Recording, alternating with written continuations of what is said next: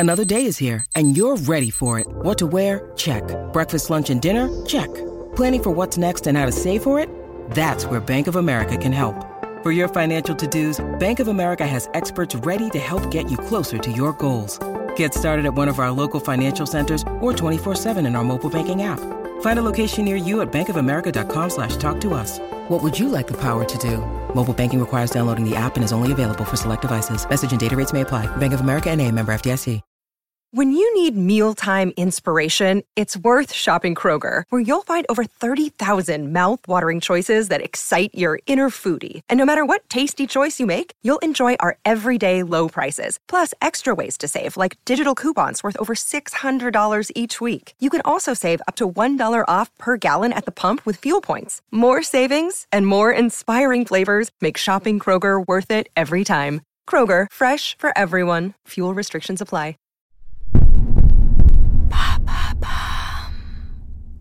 Jusqu'à ce que la mort nous sépare. La promesse est belle, mais souvent difficile à tenir. Les couples ont des durées de vie limitées, aujourd'hui encore plus qu'avant. Alors pour cette saison, on met les exceptions à l'honneur. Ces couples d'une vie qui ont traversé ensemble les époques et les épreuves. Ces couples inséparables qui ont fait de leur amour leur pilier.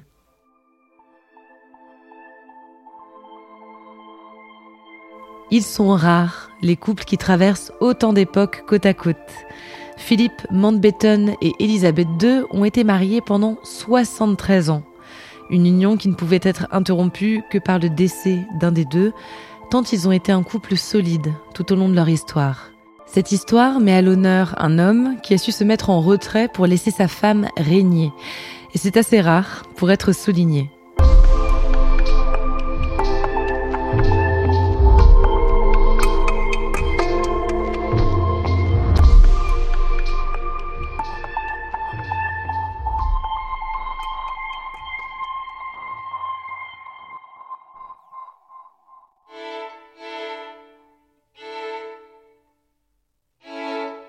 Nous sommes en 1934. Nos deux protagonistes se croisent pour la première fois à l'occasion d'un mariage.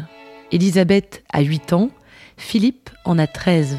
Ils sont cousins germains. Philippe Mountbatten est le fils du prince André de Grèce et d'Alice de Battenberg. Il est lié par le sang aux cours danoises, allemandes, anglaises et russes. Alors qu'il a seulement un an et demi, la monarchie grecque est renversée. Philippe et sa famille doivent s'exiler. Philippe va à l'école en France, puis au Royaume-Uni, auprès de son oncle et tuteur, George Mountbatten. Ses sœurs, elles, s'installent en Allemagne et épousent des aristocrates qui deviendront proches des nazis. L'enfance de Philippe est marquée par l'internement de sa mère, diagnostiquée schizophrène, par la mort de sa sœur dans un crash d'avion et par un enseignement rude mais formateur en Écosse. À l'âge de 18 ans, Philippe rejoint la Royal Navy. Nous sommes alors en 1939 et c'est cette année-là que le chemin de Philippe croise de nouveau celui d'Élisabeth. Elle a 13 ans, mais sa vie vient déjà de basculer. Deux ans plus tôt, son père, Georges VI, a été couronné suite à l'abdication d'Édouard VIII. Élisabeth sera reine. Ce n'était pas prévu, mais c'est désormais écrit. Après cette rencontre, la jeune Élisabeth dit avoir eu un coup de foudre pour ce bel officier. Puis la guerre arrive. Philippe sert la Royal Navy pendant les combats, ce qui lui vaudra d'être naturalisé anglais. Pendant des années, Élisabeth et Philippe s'écrivent régulièrement. Des sentiments forts naissent entre eux. En 1947, ils annoncent leur fiançailles la nouvelle provoque un petit séisme au sein de la cour. Philippe n'était pas vraiment le candidat idéal. Il est d'origine étrangère, il appartient à une branche mineure de la royauté et il n'est pas fortuné. La proximité de ses sœurs avec les nazis ne font que renforcer les méfiances à son égard. Mais les deux amoureux sont déterminés. Le mariage a lieu le 20 novembre 1947 à l'abbaye de Westminster. Un an plus tard, quasiment jour pour jour, Elisabeth donne naissance à leur premier enfant, Charles. En 1950 naîtra leur fille, Anne. À cette même période, la santé du père d'Elisabeth se détériore. Les deux époux commencent à assumer plus de responsabilités. Ils partent pour un tour du Commonwealth. C'est au Kenya, le 6 février 1952, qu'ils apprennent la mort de George VI. Pour eux, c'est une nouvelle vie qui commence.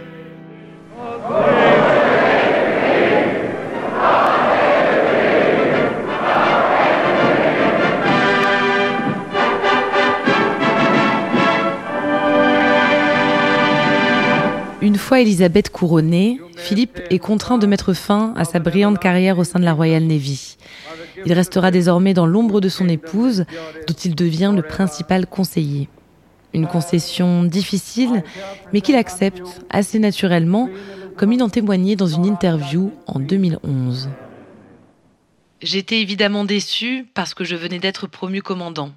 En fait, la partie la plus intéressante de ma carrière navale commençait à peine. Mais de la même manière, en y réfléchissant un peu, étant marié à la reine, il me semblait que mon premier devoir était de la servir du mieux que je pouvais. Et c'est ce qu'il fera toute sa vie. Ensemble, ils ont encore deux autres fils, Andrew et Edward. Il y a parfois des rumeurs de tromperie, d'adultère. Les journaux prêtent à Philippe mille liaisons. Difficile de démêler le vrai du faux. Dans tous les cas, il demeure le soutien le plus solide d'Elisabeth. Elle le reconnaît elle-même. En 1960, elle lui accorde, grâce à un décret, une reconnaissance qui lui tient à cœur. Les descendants de leur lignée ne s'appelleront plus seulement Windsor, comme la tradition l'exigeait, ils porteront désormais aussi le nom de Philippe Mountbatten. Et c'est comme ça que côte à côte, Elisabeth et Philippe traversent les époques. Dans les années 80, il semblerait qu'ils aient eu des désaccords au sujet de Diana Spencer. Philippe l'appréciait, on ne peut pas en dire autant d'Elisabeth. Mais aucune querelle n'est assez forte pour séparer cette solide union, pour détruire ce couple à la fois si distant du fait de son rang et de son mode de vie, et en même temps si familier pour beaucoup de Britanniques.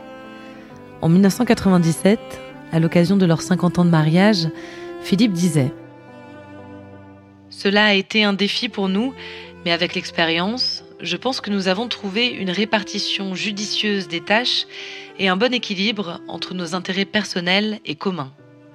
La principale leçon que nous avons tirée est que la tolérance est l'ingrédient essentiel de tout mariage heureux. Cela peut sembler ne pas être si important quand les choses vont bien, mais c'est crucial en cas de difficulté. Et vous pouvez me croire que la reine possède la qualité de tolérance en abondance. Le 9 avril 2021, Philippe Mountbatten, duc d'Édimbourg, s'éteint dans le château de Windsor à l'âge de 99 ans. La reine publie un communiqué, sobre, officiel, annonçant la triste nouvelle. Mais en 1997, toujours à l'occasion de leur noces d'or, elle avait des mots plus explicites à l'égard de son époux. Il est quelqu'un qui n'accepte pas facilement les compliments.